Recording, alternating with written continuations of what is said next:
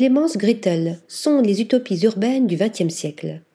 Ses rendus numériques examinent depuis six ans le champ de tension des mégastructures d'après-guerre, issues du courant brutaliste, entre leur beauté sculpturale révolutionnaire et leur perte de l'échelle humaine.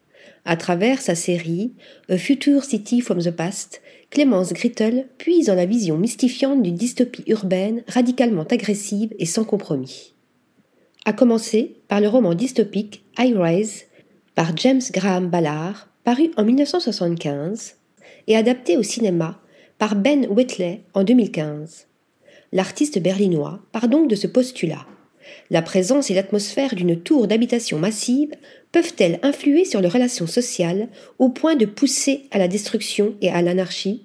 Ces images interrogent les conséquences, imaginant l'influence que peut avoir l'architecture monumentale sur la société et les êtres humains.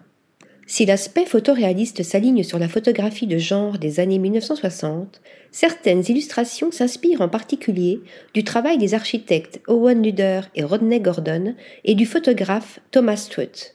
Tous les bâtiments et structures sont homogènes. Les différenciations des styles architecturaux et des époques sont éliminées et remplacées par des structures géométriques, la répétition et la matérialité absolue, explique l'artiste. Dans ce noir et blanc volontaire, ces machines vivantes, en référence à la définition de Le Corbusier, une maison est une machine à habiter, sont encerclées par des réseaux autoroutiers interminables formant une mégapole super brutaliste.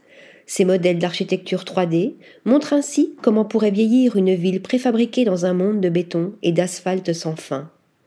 Article rédigé par Nathalie Dassa.